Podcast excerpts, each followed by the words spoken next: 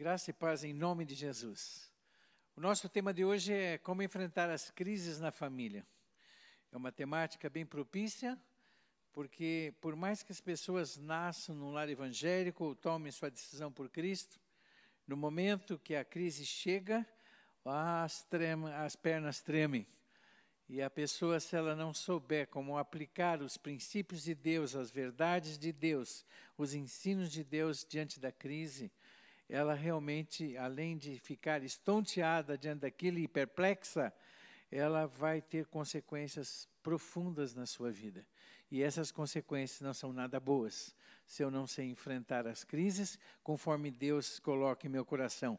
Hoje é fundamental que você que está me ouvindo em casa esteja com a Bíblia aberta. Vocês aqui também, na, na congregação, por favor, abram suas Bíblias, segundo Crônicas 20, que realmente ali nós vamos estar aprendendo com a história de um rei, com a história de Josafá, com a história do povo de Deus, no que diz respeito à profundidade e à realidade da aliança com Deus que nos leva à vitória diante das crises.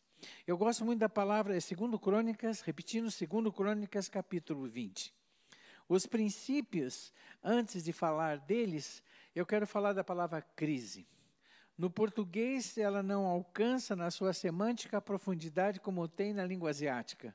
Na língua asiática, a crise está relacionada a duas coisas, que é perigo e oportunidade.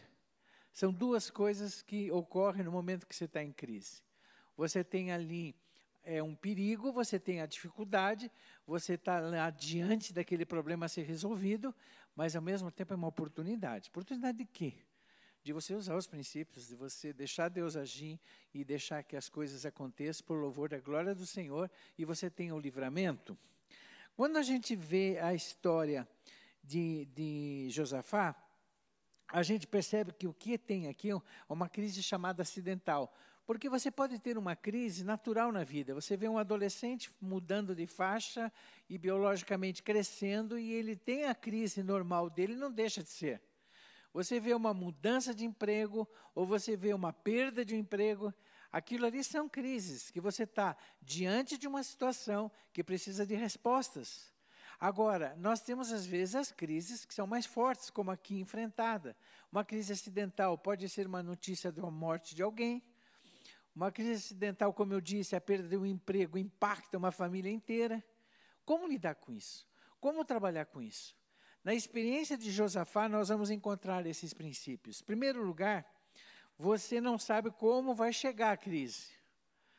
Né? E às vezes chega numa, de uma forma súbita, indireta, como foi o caso do reinado. Josafá, ele era rei de Judá e ele teve uma situação um pouquinho anterior que Deus deu uma chamada de atenção muito forte para ele não precisar, ele não podia cometer o erro novamente. No momento que ele foi guerrear, Deus tinha dito para ele, capítulos anteriores do 20, de que a aliança tinha que ser só com o Senhor. Ele quis fazer aliança com a Síria, né? e como diz na expressão, mais chã deu com os burros na água. Né? E agora ele tem uma nova oportunidade. Nessa nova oportunidade, às vezes a gente falha, às vezes a gente erra no momento da crise, mas vamos aprender com ela. E vamos retomar dentro do caminho que Deus tem para nós. E sucedeu que depois disso os filhos de Moabe, os filhos de Amon, com ele alguns dos amonitas vieram à peleja contra Josafá. Ele recebe notícia, ela vem por notícia, né? E vieram alguns que deram aviso a Josafá dizendo: "Vem contra ti uma grande multidão, da além do mar da Síria, e eis que já estão em Razon Tamar, que é em Gedi." A notícia chegou o impacto veio. E ele rei. Eu fico imaginando o sacerdote na casa, né? o líder da casa. Está enfrentando a crise. Como que eu vou lidar com isso? Tenho minha família, né? tenho minha esposa, tenho meus filhos, e eu preciso saber como enfrentar essa crise. Quando ele recebe a notícia, independente da liderança dele, eu fico imaginando o povo na expectativa. Na minha casa, o pessoal sabe como que eu sou. Para eu tomar decisões, eu não tomo decisões se não está muito claro. Se Deus não disser para mim o que é para ser feito. Só que às vezes demora um pouquinho, né? Um pouquinho. Você tem oração, você está em jejum, para que Deus possa trazer uma direção. Né? E em cima dessa realidade, o que, que a gente acaba enfrentando? A sensação, eu me lembro quando eu morava no Líbano, né? e a minha família, eu lá estudando árabe e tudo, e minha família né, olhando para mim, e eles não precisavam falar nada. Né? Silvana sempre foi uma mulher muito sábia. Mas a sensação que eu tinha era a seguinte: você tem certeza que era para a gente ter vindo? é essa, né? Então, se você não tem convicção, você não sabe enfrentar a crise. Quando você tem a convicção, você não significa que vai ser simples. Mas o embate está diante de você. Mas você tem, tem que ter certeza da sua aliança com Deus. E Josafá estava com essa aliança firmada. Quando a gente está com a aliança firmada, qual é a reação frente à crise? O texto diz no verso 2: Então vieram alguns, né, falaram, e no verso 3 diz que Josafá temeu pôs-se a buscar o Senhor e apregoou jejum em toda Judá. Vamos só fazer uma, uma, algumas considerações aqui da reação. Temor. Só que o temor que dá aqui é que, humanamente falando, você não vai fugir das tuas reações. Elas são, não, vai dar nó na garganta, vai dar uma, uma angústia. Você vai tremer, às vezes, diante da notícia. Você não escapa disso. Nós somos feitos pele e osso. Né? Então, a reação é o que você faz com essa reação. Ou você se rebela, ou você se revolta, ou você grita, ou você bota a culpa nos outros, ou você vai em direção a Deus.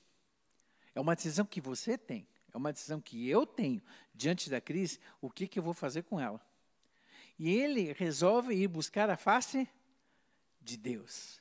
Então, retomar a minha aliança, conversar com meu Deus, aquele que dirige a minha vida, e eu fico preocupado, porque eu tenho 45 anos, vou fazer dia 18 agora de dezembro, 45 anos de pastor já. E quantas, quantos aconselhamentos que a gente percebe que quando a pessoa chega para conversar conosco, é, ela já conversou com todo mundo, menos com Deus. Né? Já fez a caveira do marido, já fizeram a caveira da esposa, para o sogro, para a sogra, para a tia, e fica aquele ambiente né, na família assim tenso, né? aquele lar está desabando, tudo vai acabar.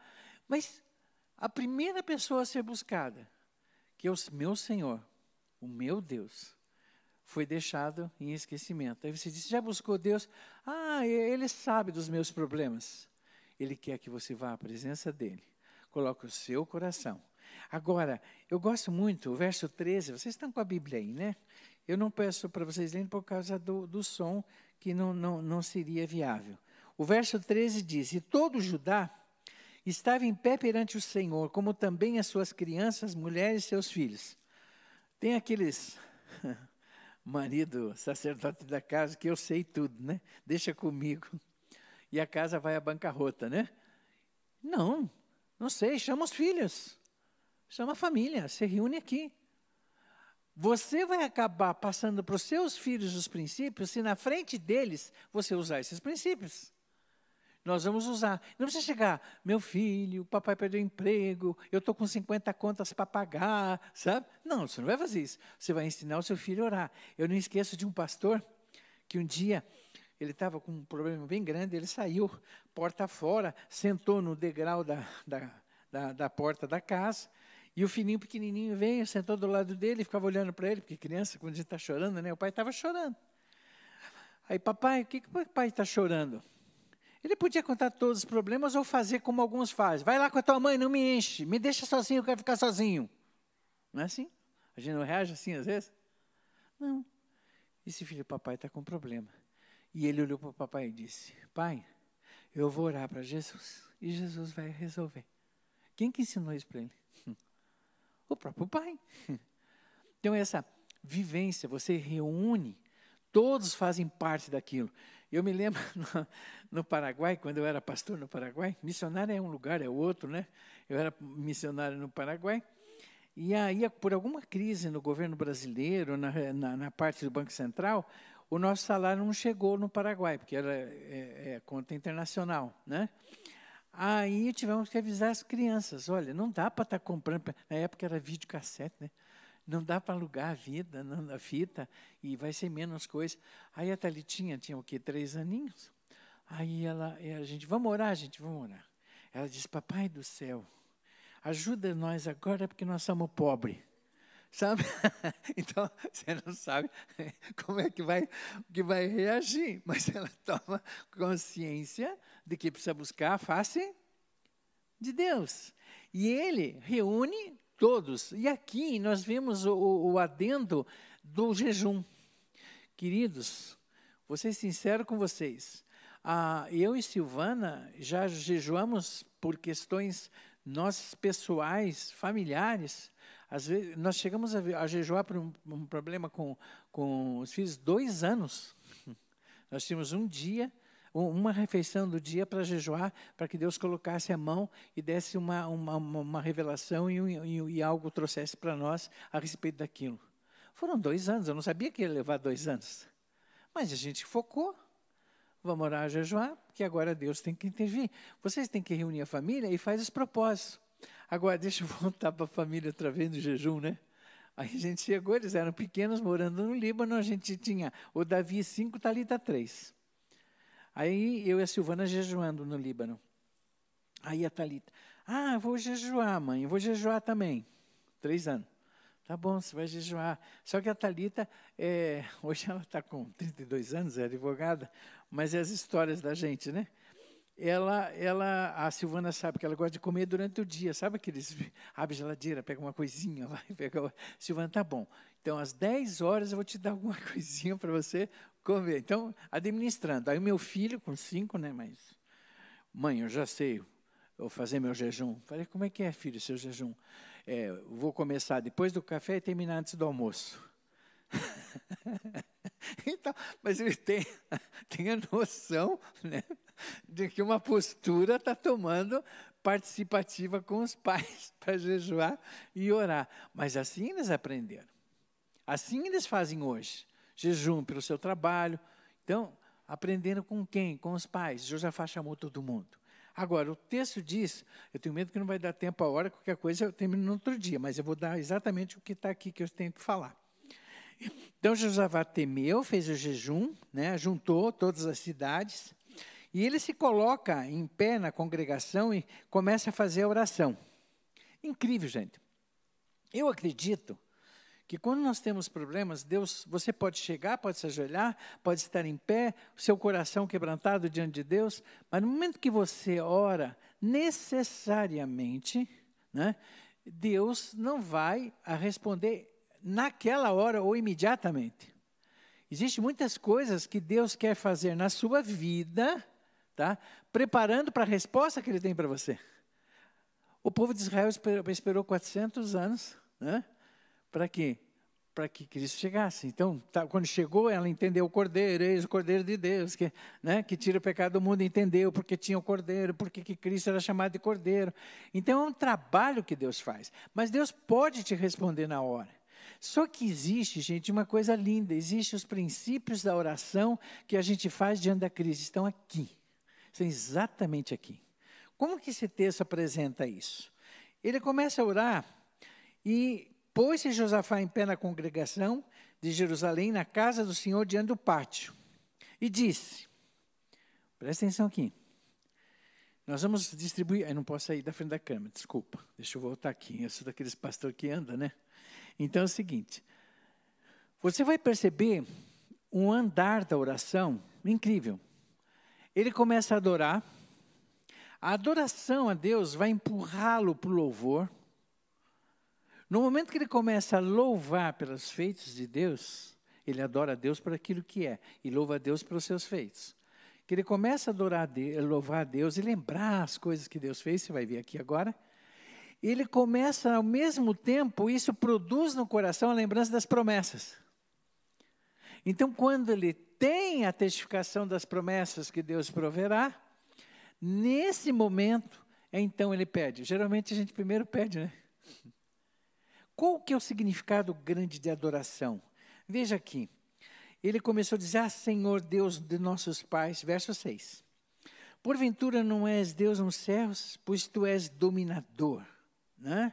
Adonai, né? O, sobre todos os reinos das gentes na tua mão, a força, a poder, não há quem te possa resistir.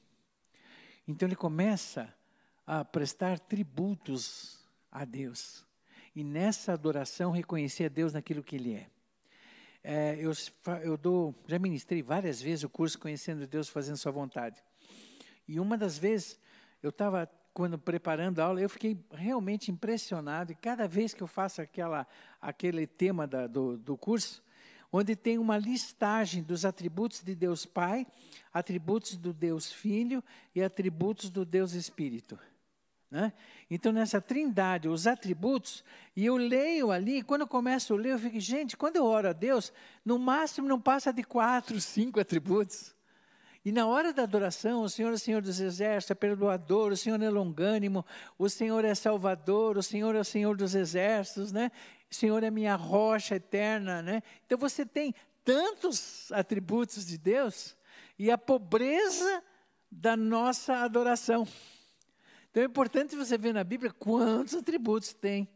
Eu te agradeço, Pai, porque o Senhor é um Deus paciente, misericordioso, então, é, é esses atributos. O que, que acontece quando você adora a Deus e você está diante desse quadro?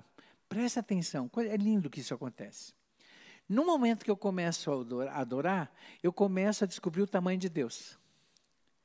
No momento que eu descubro o tamanho de Deus, o tamanho do meu problema diminui.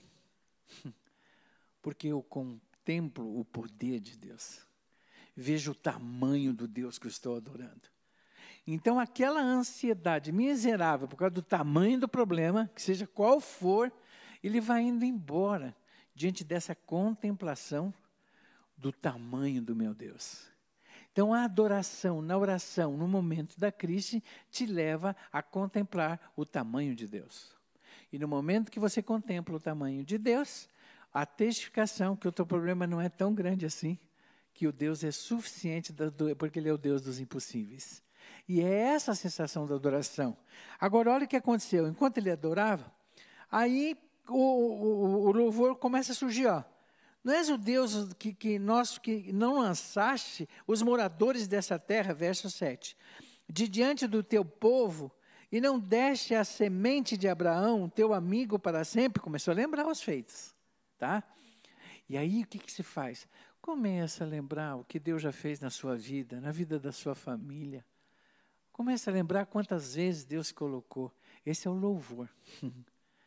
Você começa a reconhecer e diz: Deus já me livrou disso. Já houve essa enfermidade e Deus curou dessa enfermidade. Já houve esse problema no meu casamento e eu não tinha visão nenhuma de que seria restaurado. E Deus colocou a mão, trouxe de volta, manifestou o poder, trouxe o amor de volta. Então, essa visão do que Deus já fez é o que nós chamamos de louvor. Tá? A gente começa a louvar, ele começa a lembrar do passado, e ele diz, ele chega até o ponto né, de lembrar da oração lá no templo. Ele diz, lembra quando foi inaugurado o templo, e nós viemos aqui, e a gente orou, ah, se algum mal nos sobrevier, verso 9. Espada, juízo, peste, fome, nós nos apresentaremos diante de ti nesta casa, pois teu nome está nessa casa clamaremos a ti na nossa angústia, e tu nos ouvirás e livrarás. Que gostoso. Na medida que eu louvo, e espera um pouquinho, já ele fez, vai fazer aqui. Fez no passado fez agora, porque Deus é mesmo ontem, hoje eternamente. E essa aliança que vai me dar toda essa segurança. Agora, depois disso, olha que espírito que ele está, né? Isso, Senhor, Vou colocar uma situação diante disso tudo para o Senhor. Aí no verso 10 ele diz: Olha, Senhor, um exército cinco vezes maior que, que Judá, hein? Imagine enfrentar uma luta dessa, né? Olha, os filhos de Amon, de Moab, dos montes de Seir, pelos quais não permitisse que passasse Israel, quando vinham da terra do Egito, mas deles se desviaram e não destruíram, eis que eles estão nos dando pago e vindo para lançar-nos fora da herança que nos fizeste herdar. Queridos, nós temos uma herança em Cristo. Nós somos abençoados com todas as bênçãos celestiais. Efésios 1:3 traz isso com claridade. Todas as bênçãos celestiais. E o miserável do demônio quer tirar isso. Vai usar coisas, vai usar situações para matar, roubar e destruir. E diz: olha, eles estão vindo aqui para destruir a herança que o Senhor nos deu. E aí ele começa a colocar esse pedido diante de Deus.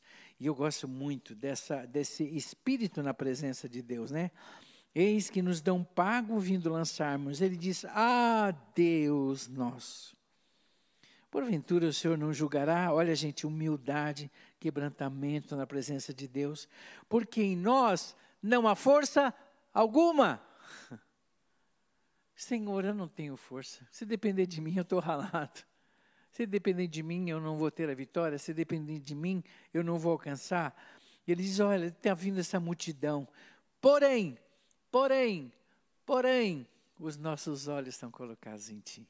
Ai, que gostoso. Gente, isso dá um, descanso na alma quando você diz: Senhor, os meus olhos são colocados em Ti. O problema pode ser desse tamanho, né? Enorme do jeito que é. Mas eu digo para o Senhor: não tenho força nenhuma. Mas o que vai me trazer segurança é eu colocar os meus olhos no Senhor. Ele diz, né? Coloco os meus olhos e todo Judá em pé. Agora, gente, que tipo de oração você acha que Deus ia responder? Aliás, que tipo de resposta Deus ia fazer com uma oração dessa? Adoração, louvor, né? segurança das promessas diante de Deus. Olha, olha a resposta que Deus vai dar para você e que Deus deu para Josafá. O texto diz: O Espírito de Deus veio do Senhor no meio da congregação. Né? Eu vou adiantar um pouquinho para dizer o que ele diz lá. E diz, no verso 15: Dai ouvidos, todo Judá né? Dizer, como disser, Saulo, dai, né, Saulo? Eu estou usando você de ilustração, né? Dai ouvidos, e vós, moradores de Jerusalém, e tu, ó rei Josafá, olha que coisa linda.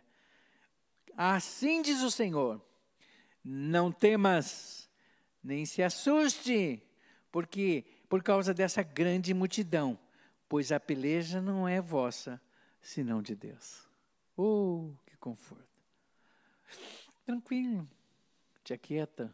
Eu sou seu Deus. Eu luto por você. É eu que estou à frente. Eu sou comandante. E naquela época o comandante ia na frente, né? Hoje não, fica em casa e manda os coitados dos jovens para a guerra, né? Então, eu sou o comandante. Eu estou à frente. E ele diz assim. Agora o pessoal diz, eu me lembro uma vez que eu, eu preguei sobre esse texto. Aí a pessoa, né, sempre tem, tem, alguém que age assim, né, que, que a fé é tão grande, né, que tem aquelas reações. Vou ficar de braços cruzados? Eu não faço nada, sabe? A coisa vai cair assim do céu, sempre tem uma, umas reações. Não. O primeiro versículo que eu aprendi na minha vida foi lâmpada para os meus pés, a tua palavra e luz para os meus caminhos. Acho que eu tinha uns oito anos, né, quando aprendi esse versículo. Salmo 119, 105. Tá? O que significa? A ideia de lâmpada não é igual a nós. A lâmpada naquela época, né, ou a lamparina, ou que eles tinham, eu podia até ter trazido, que eu tenho uma que eu trouxe do Oriente Médio, a gente ilumina cada passo. É o próximo passo. Não ilumina tudo. E escuta o que eu vou dizer para vocês, escute você que está me ouvindo aí. Deus vai te mostrar o segundo passo se você obedecer o primeiro. Às vezes você tem que largar alguma coisa, renunciar alguma coisa, pedir perdão de alguma coisa, para você ter a visão do segundo passo. Então você vai ficar emperrado. Deus disse, você não sabe como que ele vai guerrear por você. Mas olha que coisa maravilhosa. Ele diz assim: Amanhã descereis contra eles, eis que sobem pela ladeira, dizis, achareis no final do vale, diante do deserto. deserto. Queridos, tudo bem. Deus está me mandando em direção à batalha, ao, ao, meu exército inimigo. Eles são cinco contra um. Mas ele está dizendo, vão. Ele não diz como que eles iam ser. Deu detalhes como ia vencer? Não. Obediência. Vão. Pega essa estrada aqui, segue essa estrada. Tome essa decisão. Gente, quantas decisões na minha vida já, né, nesses, de conversão tem mais que 50, né? Que, na verdade, Deus mostrou para mim, segue. E eu não sabia o que ia dar. E é gostoso quando você obedece, você vê a mão de Deus, porque a parte do milagre é dele. Aquele que chama, fará. 1 Tessalonicenses 20, 25, 24. Então a parte do milagre não é minha. A parte minha é da obediência. Porque o que ele promete, ele cumpre. Ele não é como nós. Seguem, sigo isso aqui, aí ele retoma. Quantas vezes a gente precisa de uma palavra renovada nesse sentido? Não temam, não se assuste. Amanhã vocês vão sair o encontro e o Senhor será convosco. Cuidado. Essa é a hora que a gente quer saber como. Essa é a hora. Eu aprendi com o Otmani uma coisa muito linda em termos de oração, e eu tenho muito isso comigo. Quando você estiver ajoelhado, colocando alguma coisa diante de Deus, não levante enquanto você não tiver convicção de que realmente está nas mãos de Deus. Porque se você não tiver essa convicção, você vai levantar e querer ajudar Deus. E você vai dar com os burros na água. Não levanta, porque no momento que você levanta, né, consciente de que está na mão de Deus, você tem a testificação do Espírito, como dissesse, filho, eu já estou com o teu problema. Sabe o que isso vai produzir em você? Só louvor. Você não sabe como, mas sabe o que vai acontecer. Você não sabe do jeitão que Deus vai agir, mas vai agir. Mas o teu coração entra num espírito de louvor e gratidão. E você passa a viver isso. Quer ver uma coisa? Olha o que, que eles fizeram. Se prostraram em terra novamente. É, aí o que, que, uma das coisas mais incríveis, né? Ah, ele fez uma convocação. Vocês conhecem, não sei se vocês já leram sobre estratégia de guerra. Eu gosto muito de, de, de, não é porque eu sou árabe, né? Mas eu gosto muito de estudar e ler e, e, assistir muita coisa sobre guerra. Eu acompanho muito porque a minha visão do Oriente Médio é uma visão constante, né? E uma das coisas em termos de estratégia de guerra, eu vou mandar os melhores homens na frente, né? É, eu vou colocar é, é o melhor exército na frente, e essa estratégia é melhor. E os mais fraquinhos né, ficam atrás. Sabe o que, que o, a estratégia que Deus deu para ajudar? Chama os levitas, chama os cantores, eles vão na frente, o exército vai para trás. Gente, que, que, que absurdo, humanamente falando. Eles iam morrer todo mundo. Mas quem disse que ia pelejar por eles? Deus. Cuidado, tentar botar a mão. Vão lá para trás. Os levitas vão lá na frente. Olha que lindo, ó. Josafá prostrou-se em terra, né? depois ele disse, adorou o Senhor, e levantaram-se os levitas dos filhos dos coatistas, dos filhos dos coraitas, para louvarem ao Senhor com voz muito alta. E pela manhã se levantaram, saíram ao deserto de Tecoa. Saindo eles, pôs-se Josafé em pé e disse: Moradores de Jerusalém, crede no Senhor vosso Deus e estareis seguros. Crede nos seus profetas e prosperareis. E aconselhou-se com o povo e ordenou: cantores para o Senhor que louvasse a majestade santa, saindo diante dos armados, dizendo: Louvai ao Senhor, porque a sua benignidade dura para sempre. Veja bem, sugestões. No momento que você já colocou, no momento que você tem a segurança, Deus vai prover. Jeová Jiré, Jeová Rafá, né? Jeová Salam. Então, várias é, é, é, chamai, tantos, tantos nomes de Deus, atributos que você conhece, que você tem essa convicção que Deus vai agir, vocês começam a cantar músicas de louvor a Deus, isso traz um fortalecimento ao nosso coração. A gente ouve tanta bobagem, né? Então, é, seja no carro, né? Eu nem sei se o, se o Samuel, é, o pessoal deixa ele deixar música no carro, música evangélica, deixa? Tá. O Samuel é, tem o, o, Uber, né, deixar o, o, a música, porque algumas pessoas, cuidado, viu? Porque, viu, Samuel? Você toma cuidado, porque as reações né, espirituais de, de trevas e luz, né? Às vezes tem que estar pronto, porque a reação vem quando a, as trevas é muito forte.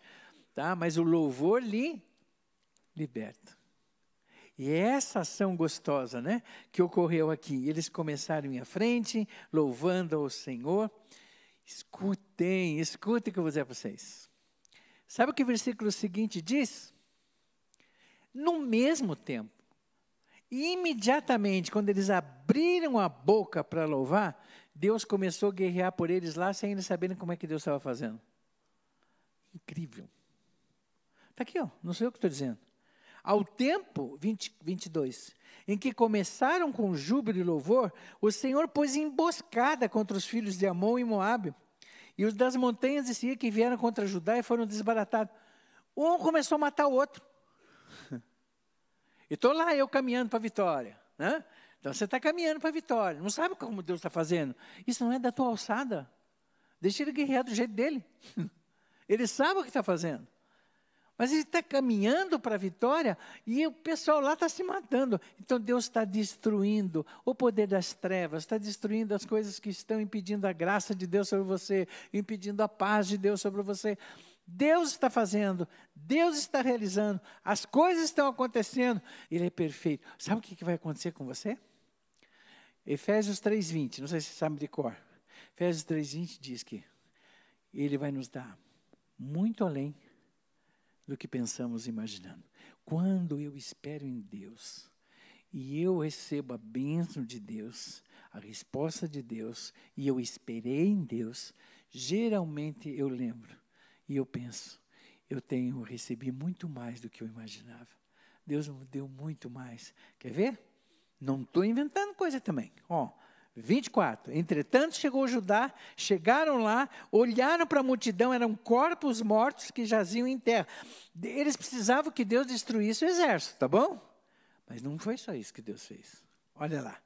O texto nos diz, com claridade: vieram o seu povo para saquear despojos, acharam fazendas, cadáveres em abundância, como também objetos preciosos tomaram para si tanto que não puderam levar mais. Três dias saqueando os depósitos, além do que precisavam. O deserto foi destruído, o inimigo, e eles recebem a bênção dos despojos, porque esperaram descansar em Deus. Gente, toda vez que tem alguma coisa desafiadora que eu tenho diante da minha vida, eu sempre tenho que lembrar desse texto.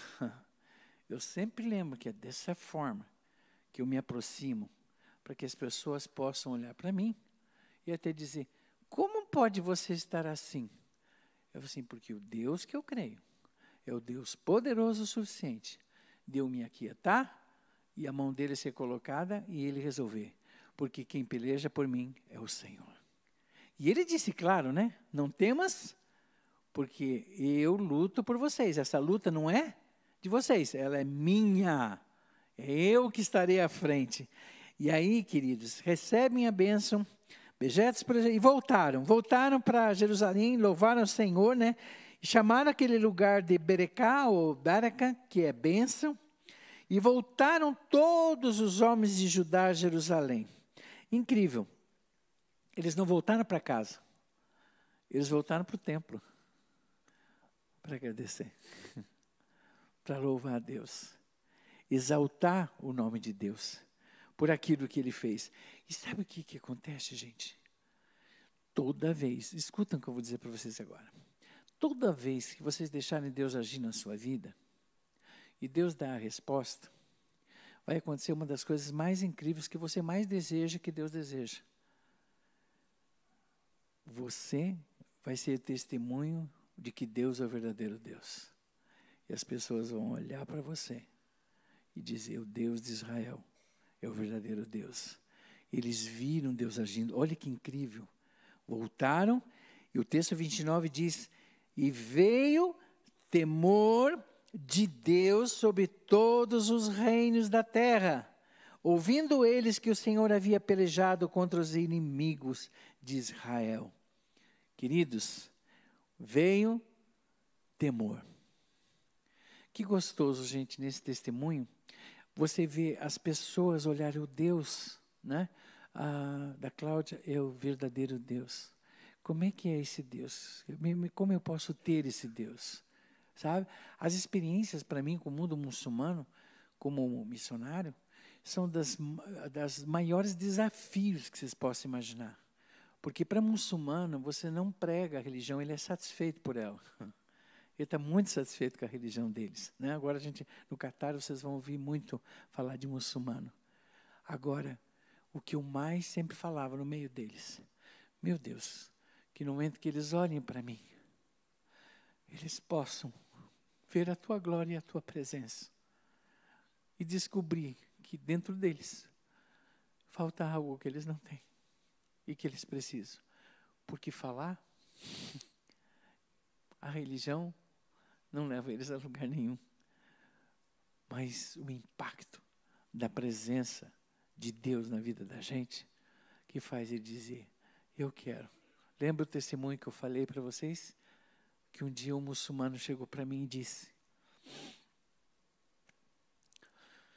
Estou fazendo o Ramadã, que é o jejum. Estou lendo o Corão. Mas como é que eu posso ter a paz que os teus olhos têm? Que o teu esposo possa olhar para a tua esposa e dizer: Como eu posso ter essa paz que os teus olhos têm? Que os teus filhos possam olhar para vocês e dizer: Como é que eu posso ter a paz que os teus olhos têm? Queridos, a aliança nossa com Deus precisa ser vivida, não só pregada. E a gente vive, na maioria das vezes, no momento da crise. Vamos orar. Deus querido, obrigado que o Senhor me ajudou a remir o tempo, esse texto é tão longo, e eu pude trazer o, o recado do Senhor. Peço pelas pessoas que estão me ouvindo em casa, que eles possam, Senhor, na aliança que tem contigo, Senhor, se abandonaram, possam renovar e possam experimentar o Senhor cuidando das suas crises. Oh Deus, como é gostoso quando o Senhor está na liderança. Que o teu nome seja honrado, teu nome seja glorificado e o nosso coração em paz sirva de testemunho para aqueles que estiverem ao nosso redor, principalmente aqueles que não te conhecem, e eles possam perguntar: qual é esse poder, qual é essa luz que está no seu coração. E eu possa dizer: Jesus. É no nome desse precioso nome que eu oro. Amém. Que Deus abençoe vocês e vocês de casa também, em nome de Jesus. Amém.